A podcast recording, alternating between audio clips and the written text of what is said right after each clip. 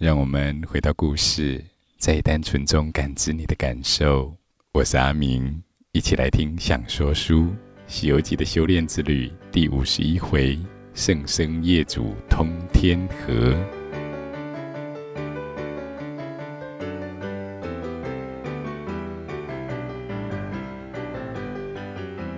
亲爱的孩子，话说到唐僧师徒四人，一步一步。一天一天的走，一段一段的前进，一个月一个月的过，春天已尽，夏季消残，很快的秋光也到了尾声。这一日天色已晚，一轮明月从东方升起。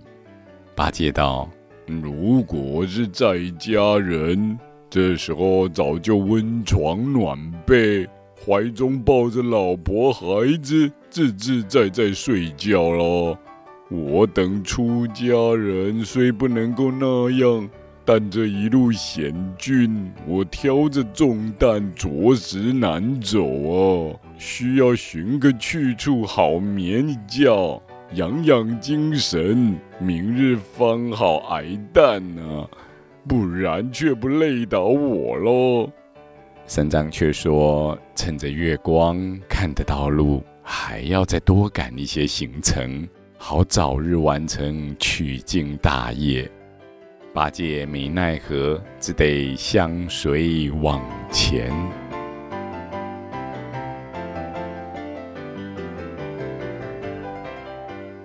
又行不多时，只听得水声滔滔，有点像是靠近了一座大瀑布。又像是万马奔腾，再走近前，水声震耳，是一条滔天大河，滚滚浪响，水流湍急异常。八戒道：“我罢了，来到尽头路了。”沙僧道：“是一股急流挡住。”唐僧道：“水势如此湍急。”却不知有多少宽阔啊！八戒道：“这个却不知不知啊。”行者道：“等我看看。”好大圣众筋斗云跳在空中，定睛观看，但见那洋洋光尽月，浩浩影浮天，千层凶浪滚，万叠峻波颠。大圣急收云头，暗落河边道：“师父，宽嘞，宽嘞，去不得。老孙火眼金睛，白日里常看千里，夜里也还看个三五百里。如今呢、啊，看不见对岸，怎么定得宽阔之数啊？”三藏大惊，口不能言，声音哽咽道：“徒弟呀，这这怎么办呢、？”八戒道：“大师兄又在吹牛了。什么看三五百里？上次连那白骨精都看不真切嘞。”沙僧道：“师父莫哭，你看那水边立的，可不是个人吗？”行者道：“哎，像是捕鱼的渔夫。等我问他去。”拿了铁棒，三两步跑到面前看处。哎呀，不是人，是一面石碑，碑上有三个大字，下边两行有十个小字。三个大字乃是“通天河”，十个小字是“大水湍又急，亘古少行人”。行者叫师傅：“你来看看。”三藏看见，滴泪道：“徒弟呀！”我当年别了长安，只以为西天到得了，哪知道这妖魔阻隔，山水迢遥啊！八戒道：“师傅，你且听，是哪里传来微弱的鼓拔声音呢、啊？像是做斋的人家哎。”我们且去赶些斋饭吃，顺便问个渡口，找个渡船，明日过去吧。三藏答应，行者在前引马，一行人闻响而去，哪里有什么正路啊？没高没低，漫过沙滩，望见一处村落，约莫有四五百户人家，灯火稀，人烟静，半空皎月如悬镜。三藏下马，只见那路头上有一家，门外竖一面幡旗，内里有灯烛香烟。一行人就过去借宿，在一阵慌乱之后，屋里的两个老人家呀，同意接待。这一晚终于可以不用再露宿荒野了。两个老人家还在上面排了一张桌子，请唐僧上座；两边摆了两张桌，请他三位徒弟坐。先排上素菜果品，然后是面条、米饭、零食、粉汤。排得齐齐整整之后，唐长老双手合十，开始诵念供养偈。那隔壁桌的呆子呢？一则有些急，二来有些饿，哪里等唐僧念完啊？趁着师傅专心诵经，拿过面前的木碗来，把一碗白米饭噗的丢下嘴里去，就了了。旁边有个服侍的小家童，一眨眼，诶，桌上的碗竟然空了，猜想是前面这位长嘴长老偷藏了去。等三藏念完了经，就开口问八戒说：“啊，长老，你要打包食物，怎么不偷藏那馒头啊？你把白饭笼在袖子里，不会弄脏吗？”八戒道：“不成笼，吃了。”小家童张大眼睛说：“怎么可能吃那么快啊？”八戒道：“乌龟才说谎，真的吃了。不信，再吃给你看。”于是把杀生的那碗饭端过来，晃一晃，又丢下嘴里去，就了了。众家童见了，都问说：“爷爷啊！”你的喉咙是溜滑梯吗？怎么那么光滑顺畅啊？呆子也不答话，只是添饭猛吃。等大家都吃饱了，八戒啊还在添饭。行者叫道：“贤弟，少吃些吧。”呆子道。在山坳里饿了几天，现在还补不上一半呢。三藏躬身谢了斋供，才问老施主贵姓。这两个老人家原来是兄弟，说是姓陈。三藏合掌道：“哦，这是我平生的同宗啊。”老人家道：“长老也姓陈。”三藏道：“是，俗家也姓陈，请问刚才做的是什么斋事啊？”八戒道：“师父问他怎么了，岂不知道必然是什么平安斋，或是蒙山施食啊？”老人家却回答说：“不是，而是一场啊预先修的欲修死亡灾。”八戒道。嗯，老人家特没眼力耶！我是扯谎哄骗的大王，你怎么把这谎话哄我啊？出家人岂会不知道灾事？只有个欲修济库斋、欲修田环斋，哪里有什么欲修死亡斋的？有谁会知道自己快要死的？还欲修死亡斋嘞！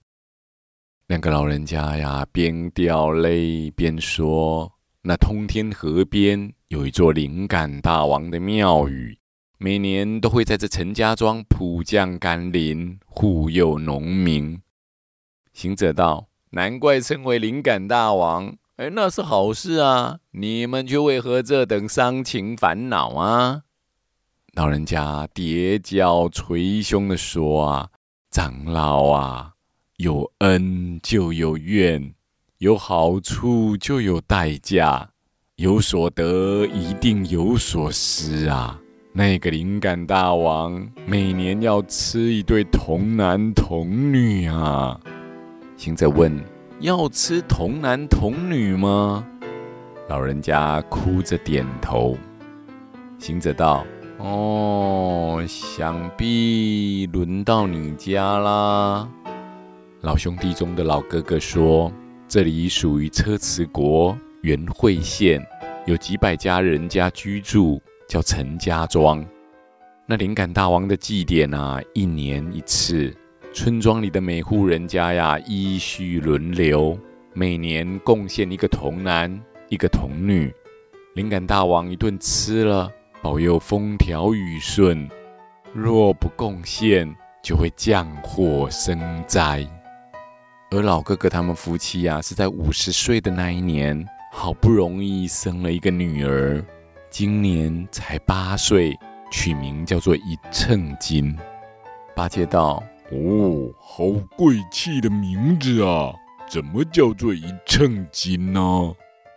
老哥哥说：“啊，他们夫妻一直生不出小孩，为了祈求能够有小孩啊，就到处做善事，积阴德，修桥补路，建庙立塔，布施斋生。”有一本账目记录他们所捐献的钱，这边捐三两黄金，那里捐五两黄金。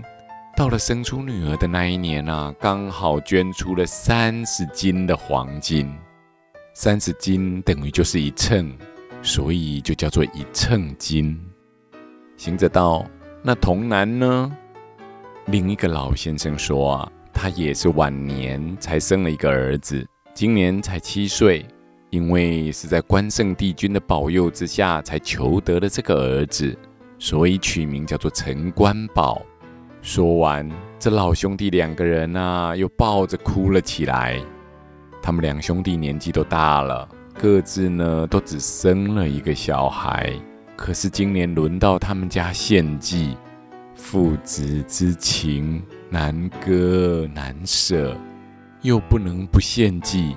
只好呢，预先啊，替两个孩子做个超度往生的法会。三藏闻言，止不住腮边泪下，真是黄梅不落青梅落，老天偏害没儿人。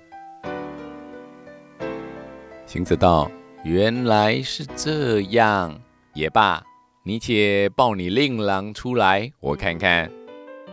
那位弟弟、啊，就将宝贝儿子抱了出来。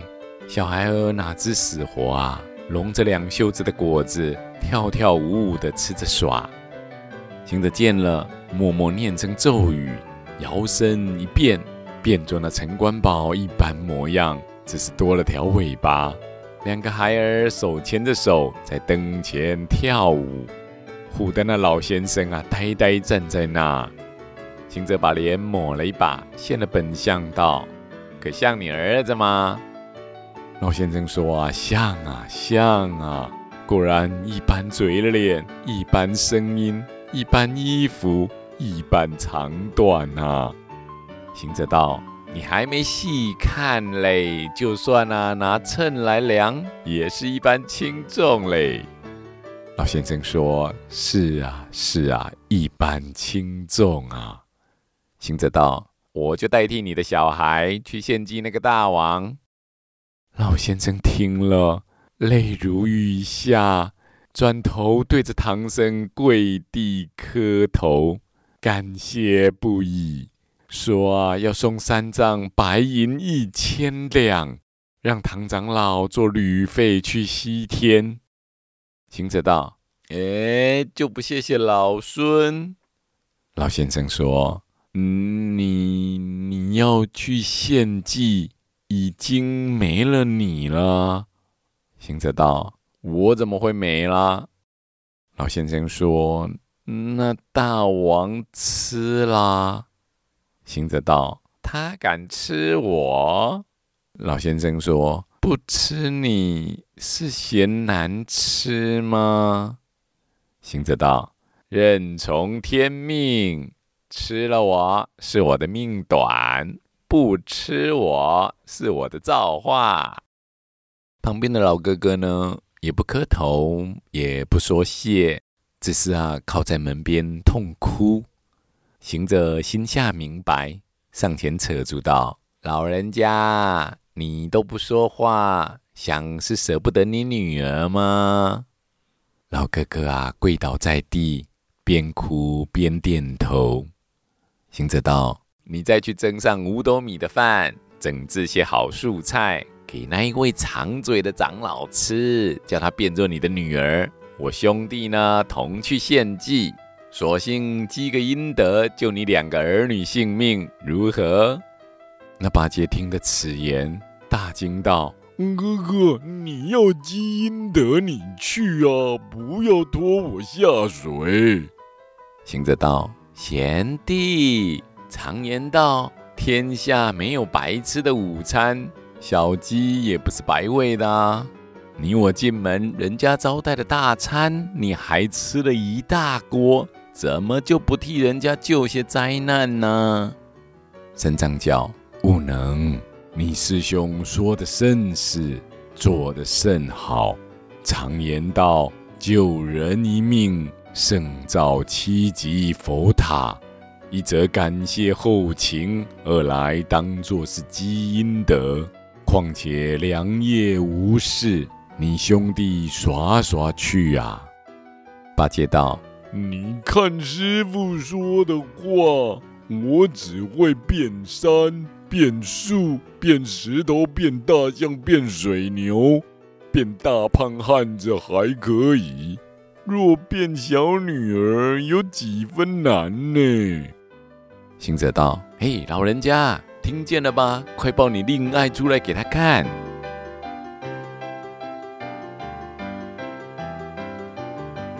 那老哥哥啊，急忙赶到里边，将一称金啊抱到了厅上，一家子妻妾大小，不分老幼内外，也都跑出来啊，磕头礼拜。只求八戒能救小女孩的性命。那女孩头上戴一个八宝垂珠的花翠箍，身上穿一件红扇黄的綾丝袄，上面套一件冠绿缎子棋盘领的披风，腰间系一条大红花绢裙，脚下踏一双浅红綾丝鞋，也拿着果子正在吃。呆子看了不忍心，就念动咒语，把头摇了几摇，叫变。真个变过头来，就也像那女孩的面貌一般，只是啊，肚子胖大，郎康不像。行者道：“ 我肚子太大了吧？你再变变。”八戒道：“凭你打了吧，变不过来。”没奈何，只能将就了。行者问老人家道：“接下来呢？”怎么献供啊？是捆了去，绑了去，蒸熟了去，还是剁碎了去啊？八戒道：“哦，哥哥，别别把我剁碎哦。”老人家说是坐在两个红色的单盘内，让家童啊抬到庙里的桌子上。于是就让家童拿出单盘来，让他们坐上。行者道：“八戒，像这般子让人家抬着走。”我们也是上了台盘的和尚哎。八戒道：“若是抬了去，还抬回来，两头抬来抬去，抬到天明，我也不怕。只是抬到庙里就要被吃，哎，这有什么好高兴的？”行者道：“你只看着我，我被吃的时候，你就逃了吧。”兄弟正在讨论时啊，只听得外面锣鼓喧天，灯火照耀。陈家庄的众人呢，打开了前门，叫老兄弟啊抬出童男童女来。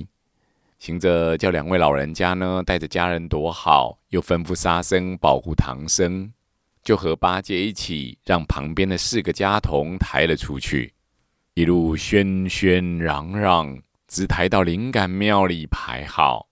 将童男童女摆在上方，香花蜡烛，所有的信众一起朝上叩头说：“大王爷爷，今年今月今日今时，陈家庄等信众贡献童男一名陈官宝，童女一名陈称金，奉上大王享用，保佑风调雨顺，五谷丰收。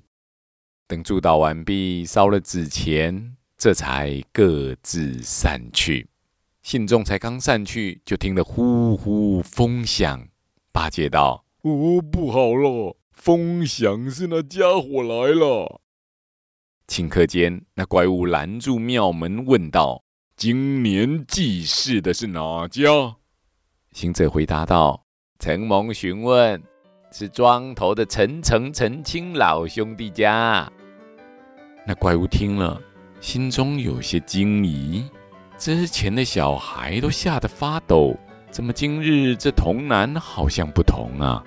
怪物反倒有些不敢吃，又问。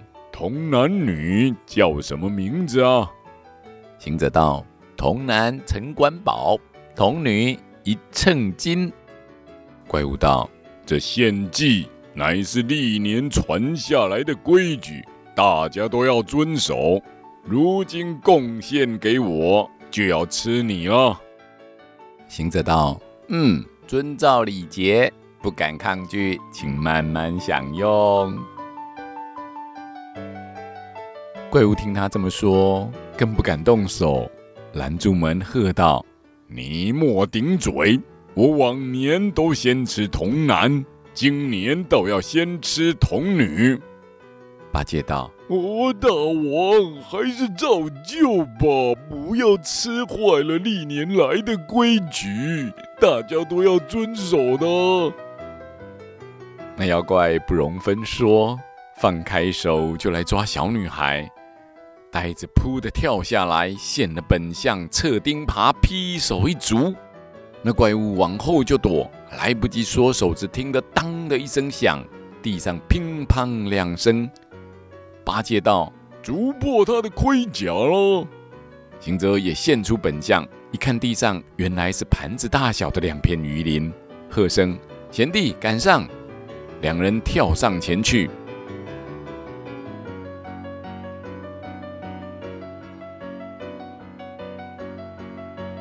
那怪物因为是附会来吃香火的，不曾带的兵器，空手更敌不过行者和八戒的联手，边战边逃，大叫着说：“不敢啊，不敢啊！”